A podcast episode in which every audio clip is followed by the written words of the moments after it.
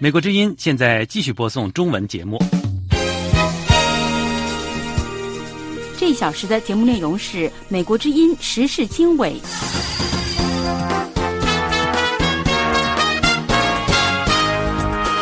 各位听众朋友，大家好，这里是美国之音八月三十号的时事经纬节目，我是陆阳，从美国首都华盛顿向您播报。记者连线，针对中国无人机的持续进犯。台湾国防部正式升高警戒，针对这个中国无人机的持续进犯啊，台湾国防部今天是正式升高警戒，而且表示呢，如果继续中国忽略这个台湾军方的警告跟善意的示警，持续派无人机来骚扰的话，军方将会用采取这个无人机击落的方式来严正的处置啊。中共二十大报道，推特用户热议习近平在民间支持度。俄罗斯东方2022演习即将登场，中国首度出动陆海空三军参演。美国之音时事经纬，更多新闻内容，欢迎收听。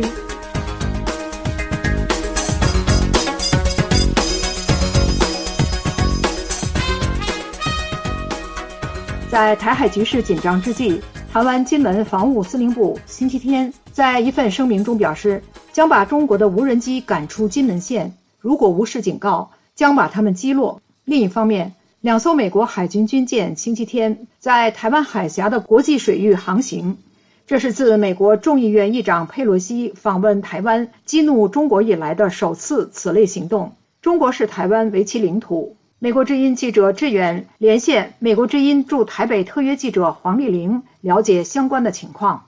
黄丽玲，你好。报道称呢，周六中国微博网站新浪微博上。流传着一架无人机在烈屿镇台湾驻军上方盘旋的视频片段。台湾金门防务司令部宣布了这一消息，并发出要击落的警告。请你先介绍一下有关的情况。好的，中共派遣无人机到台湾的外岛，包括马祖跟金门等地要，探测军情。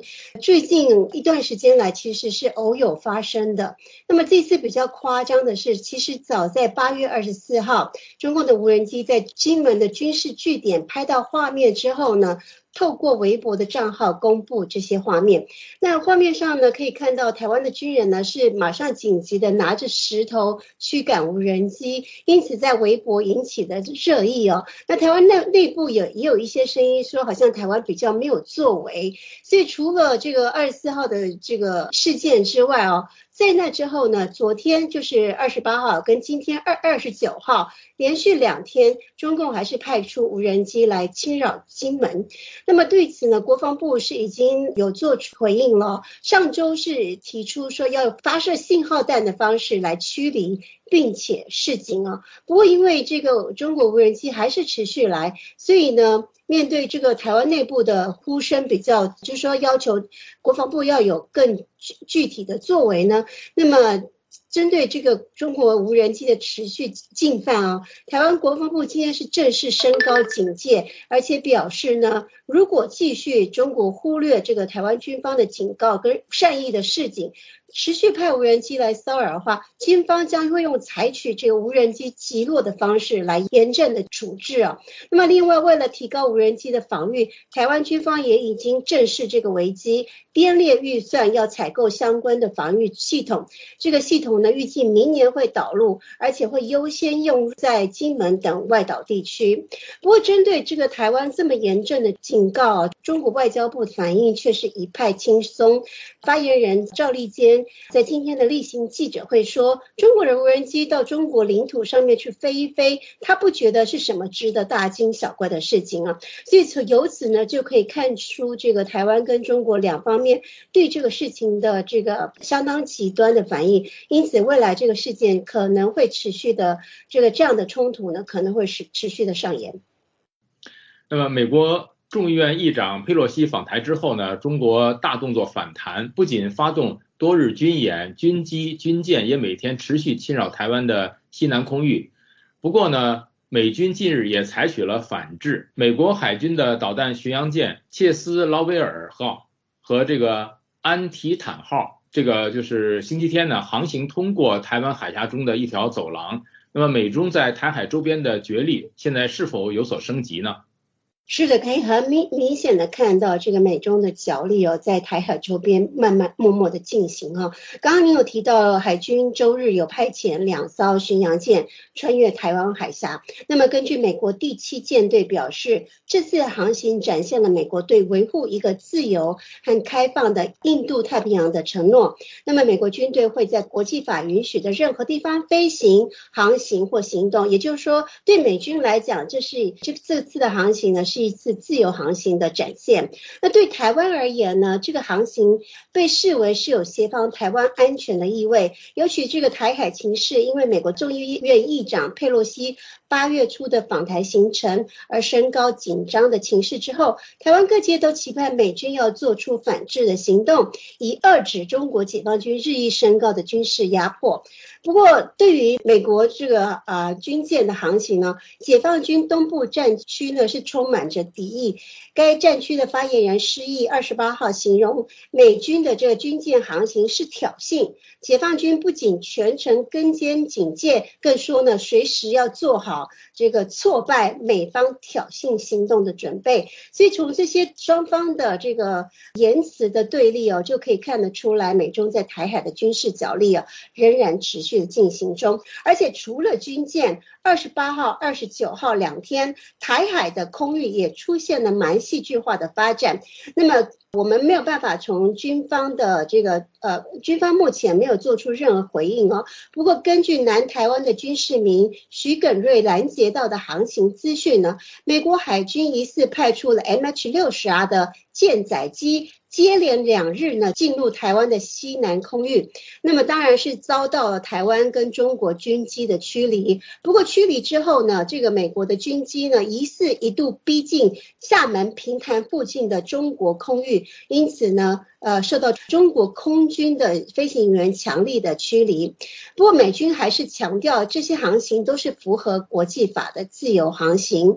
那么对于美军的行为，中国比较属于鹰派的人士，也就是前环球时报总编辑胡锡进形容，这是在安抚台湾和亚太地区盟友的一次行为，是美国在宣示。不会屈服于中国的军事压力。当然，胡锡进呢还是贬低了美国军机的效应。他说呢，美国军机军舰通过台湾海峡不会对中国产生威慑，也无法帮台湾壮胆。他说呢，台湾问题是中美之间的长期博弈。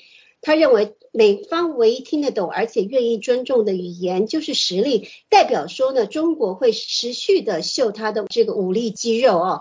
那么他也说，台湾问题最终一定要解决，这个问题已经成为外部势力破坏中国崛起的最大抓手。那么这样的激烈的言语啊，显示美中的交锋未来还是会持续的激化。那么，即便中国加大军事压力，各国政要仍。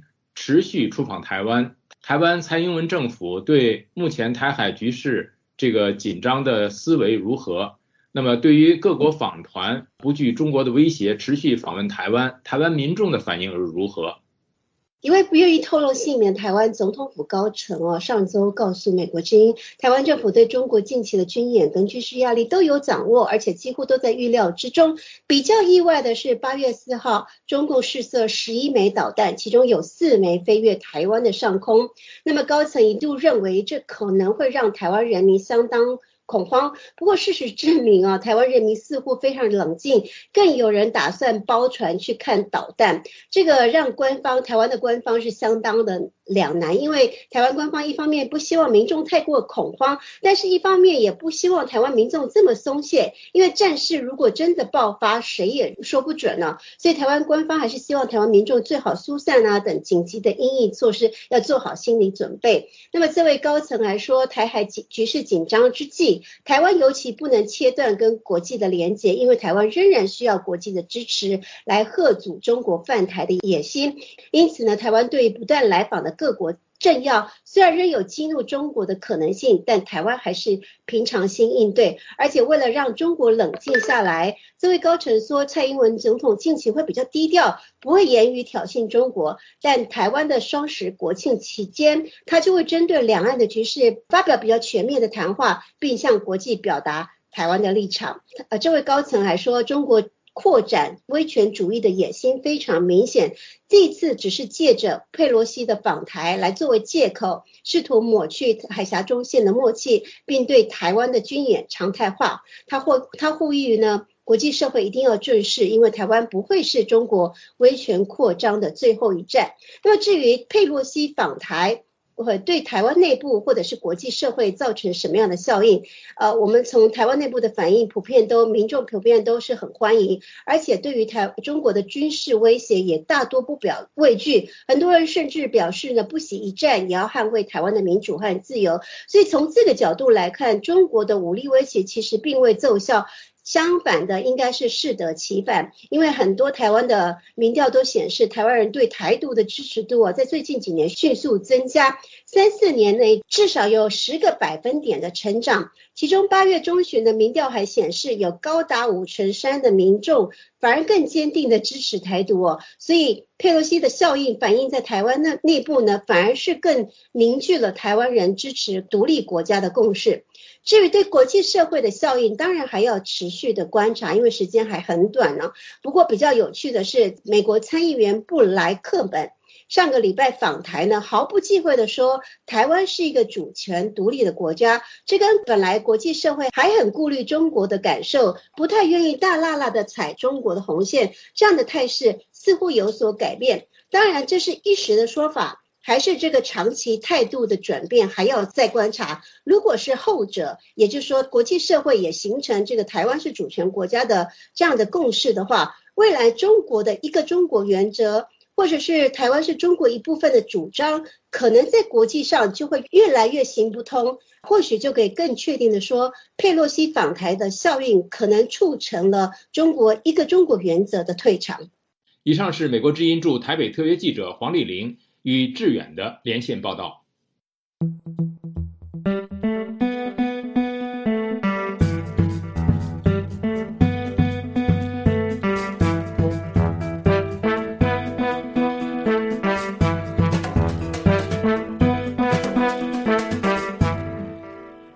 台湾军方公开表示，中国大陆无人机如果侵入金门而不听警告飞离，将被击落。这是中国民用无人机。大约在十天前开始侵入金门，并拍摄台湾驻金门守军哨兵以来，台湾军方首次发出要将来犯无人机击落的警告。台海紧张局势最近由于美国国会众议院议长佩洛西等政要相继访问台湾而急剧升高。八月十六号傍晚，一架大陆无人机飞入金门二胆岛防区列屿一处哨所上空，拍摄两位正在站岗的哨兵。在中国大陆社媒上广泛流传的这段视频还显示，守岛哨兵还曾向无人机投掷石块。八月二十七号晚，中国的微博上又出现一段无人机侵入金门的新视频，无人机还拍摄到据点内的宿舍以及墙上挂着的战情挂图。台湾陆军金门防卫指挥部星期天发表声明，证实烈屿地区星期六发现不明飞行器短暂掠过上空。经比对研判，确定为民用无人机。金门防卫指挥部的声明强调，如果入侵金门领空的无人机不听警示、拒绝飞离，那么守卫部队将把无人机击落。金门防卫指挥部在声明中指责北京过去几个星期越来越频繁地实施无人机侵扰行动。声明说，这些一再的挑衅对台湾国防和航空安全构成了威胁。我们也将采取必要的措施阻止这一切。中国外交部发言人赵立坚在星期一的例行记者会上被问到中国民用无人机飞临金门上空一事的时候，声称外界对此不必大惊小怪。赵立坚说：“我也看到了有关视频，中国的无人机在中国的领土上飞一飞，这不是什么值得大惊小怪的事。”不过，台湾外交部随后发布新闻稿，严厉驳斥赵立坚的说法。新闻稿说：“中国古有名训，不请自来谓之贼。无论是闯空门或空中偷窥，台湾人民都不欢迎这种贼。”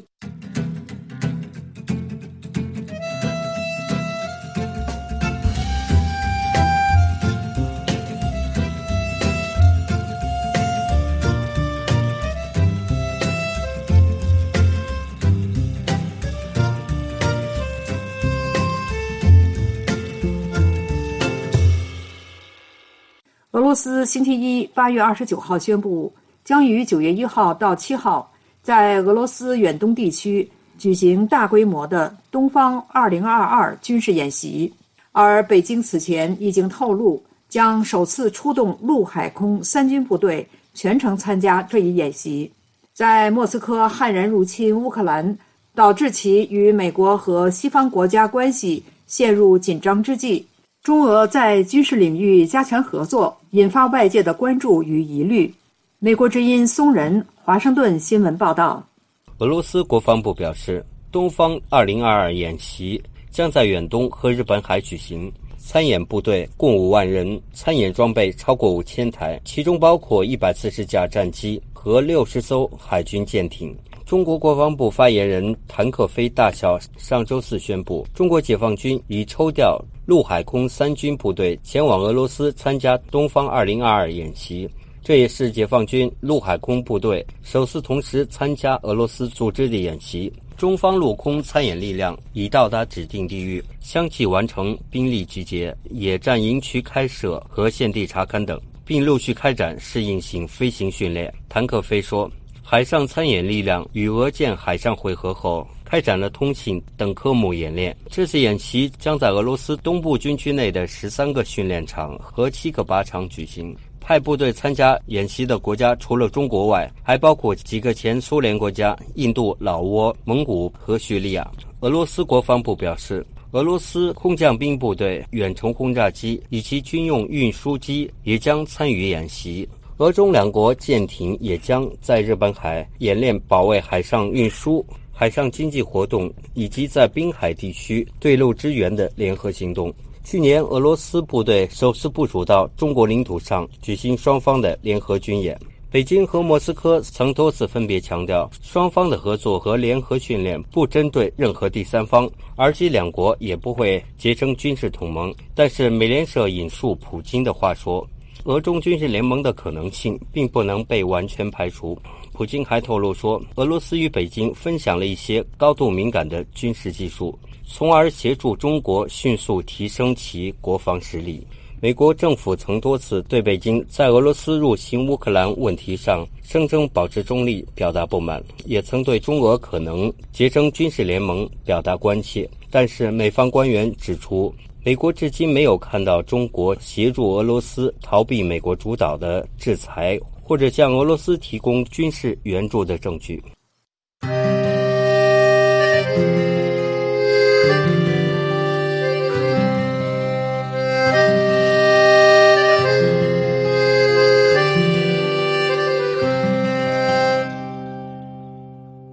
中共二十大将至，全世界都在关注关于习近平是否再次连任的猜测和讨论甚嚣尘上。那么？中国人如何评价习近平？美国之音中文网八月二十一号北京时间上午在推特贴出了这个问题，在短短的两天多的时间里，得到了六十多万用户的注意，有四万八千多用户进行了回复、转发和对话等。现在，我和宇宙就来分享美国之音记者金哲就此做的一篇报道。宇宙你好，你好，陆阳。呃，是的啊，在很多人看来呢，习近平统治中国这个十年可以说呢是大有作为。比方说吧，呃，疫情清零和与之相关的大规模风控，对全国民众的行踪进行全面的监控，以及强调要把本来就享受优惠和特权的国营企业呢继续做大做强。还有呢，就是推行让国际社会侧目的“战狼外交”等等等等。那么，我们先来看看对习近平的点赞。他执政的十年，腐败消停，贫困减除，基层百姓的感受才最真实。然而，西方心心念念搞乱中国，恰恰是基层百姓所不愿意看到的，而基层的民生和感受又恰恰被西方国家忽视了。所以，你们这种预设立场的宣传不会有市场。嗯，另外一条呢，具有典型意义的是。呃，强军精准扶贫、开放生育、“一带一路”，打赢贸易战、打贪腐，十年很短，做了这么多利国利民的大事，无需评判，我给满分。下一个十年，收复台湾，清除买办，强势复兴。不过，推特上不好听的话包括：这十年居民的平均负债率翻倍是满分，是吧？还有极尽讽刺之势的话语呢，是坚决支持习近平连任，为世界指明方向。习得到的支持率很高，大家都希望他能一直连任下去，一直清零下去。习主席太伟大了，他是我们的领路人，他伟大光辉思想照亮了全世界。为了人民幸福安康，动态清零不动摇。习主席能连任，我们感谢他祖宗十八辈儿。习近平是二十世纪以来最好的皇帝之一。啊，那这句话呢，从表面上看呢。呃，似乎是讽刺习近平想当皇帝，但是呢，大家也注意到，中国官媒近年来呢是频繁的赞美古代的帝王如何如何的励精图治，甚至呢还有亲中国政府的学者发表正式的论文说，只有皇帝才真正以天下为家，爱民如子，真正跟人民心连心。在这种上下文来看，以上的推特回应是对习近平的衷心赞美。也未必不可能。似乎“皇帝”这个词儿在中国的语境中，现在已经很难说是褒还是贬。不知道这是不是中国的悲哀？嗯，的确如此啊。那么这个问题呢，也许我们的网友可以呃回答。那么回到美国之音让百姓评价习近平的问题呢？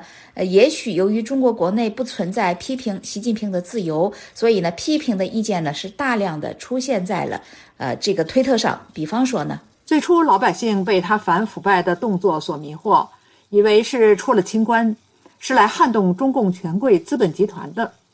而到了第二个五年，慢慢的看清了他的真面目。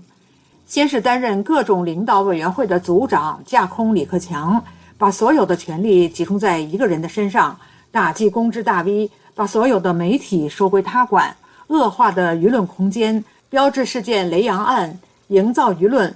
把自己当领袖吹，习近平看似对外耀武扬威、军事强国，实则贪生怕死、优柔寡断。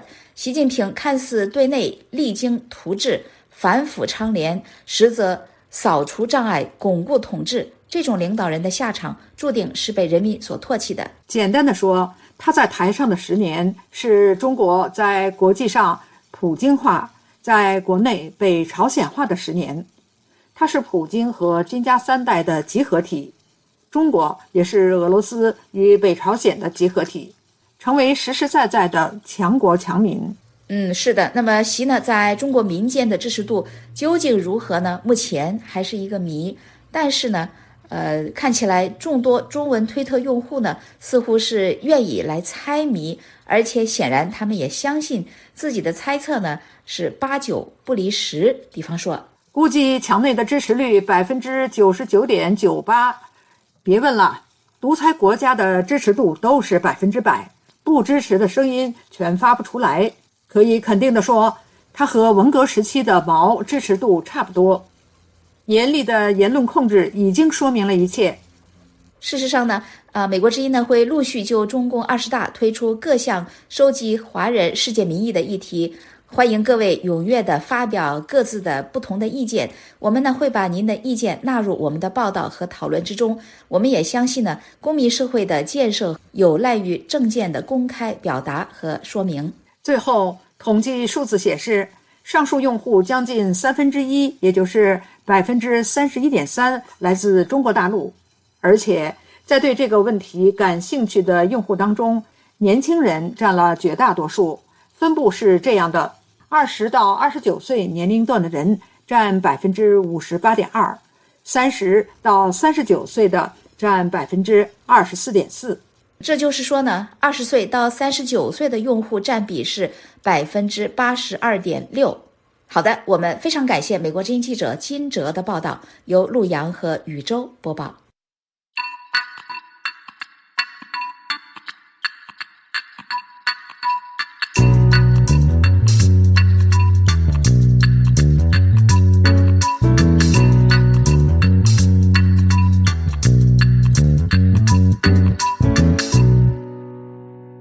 海关总署星期一八月二十九号宣布暂停进口美国泰森食品公司生产的部分肉制品。本月以来，中国还暂停进口另外两家美国企业生产的牛肉。中国表示，这两家企业的牛肉中检测出莱克多巴胺。美国之音华盛顿新闻报道：美国泰森食品公司旗下一家生产猪肉和牛肉制品的公司受到影响。中国海关总署在网站上发布的消息指，海关部门从美国泰森食品公司肉类加工企业舒华猪蹄中发现感官检验不合格等问题。依据《中华人民共和国食品安全法》等相关规定，暂停该企业从二零二二年八月二十九号开始起运的舒华肉类产品进口申报。上述信息已经通报美国农业部。本月，中国海关总署通报表示，之内第二次暂停另外两家美国公司的肉制品。通报指，在这两家公司的舒华牛肉中检出莱克多巴胺。莱克多巴胺属于瘦肉精的一种。美国允许在测定的许可残留量下作为饲料添加剂使用。中国自从2002年开始禁止将莱克多巴胺用于动物养殖。近年来，为了缓解猪肉短缺，中国开始从国际市场购买猪肉。2018年下半年开始的非洲猪瘟疫情蔓延，导致中国生猪存栏量大减，猪肉价格上涨。今年五月以来，中国猪肉价格经历了一波上涨的行情。中国政府通过动用储备猪肉来控制猪肉的价格。中国国家发改委星期一表示，为了保障节假日猪肉市场的供应，将从九月份开始分批次投放政府猪肉储备。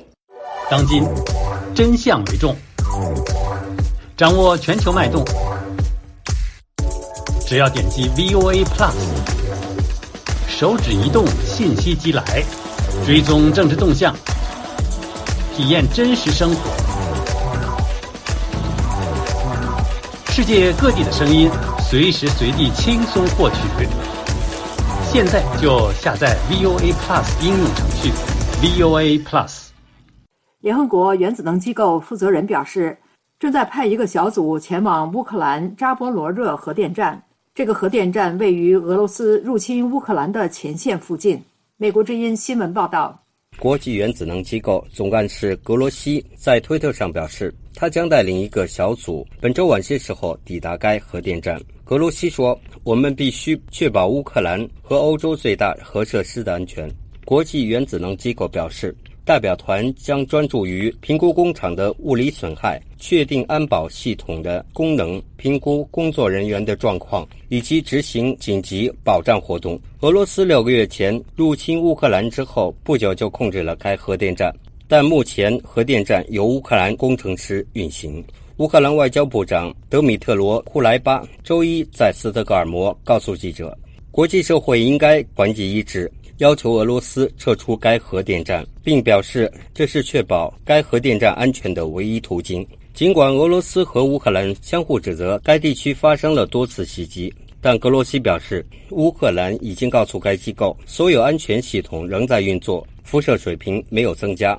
俄罗斯周日早间在该设施附近发动了新的火箭和炮火袭击。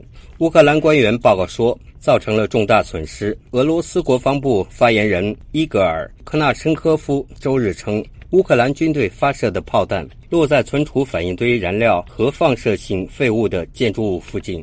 美国国务院指责俄罗斯阻止了一项关于核不扩散条约的共识文件，因为该协议指出了在扎波罗热核电站附近发生战斗所带来的风险。俄罗斯表示。支持国际原子能组织的工作，但是拒绝从该核设施中撤离士兵并建立非军事区。一名自三月四日在俄罗斯占领下的扎波罗热核电站工作的工程师告诉美国之音，俄罗斯军队在核设施内和周边部署火力并安放炸弹。这名工程师的身份因担心遭占领当局的报复，没有透露。他支持乌克兰政府声称俄罗斯自己应对爆炸负责的说法。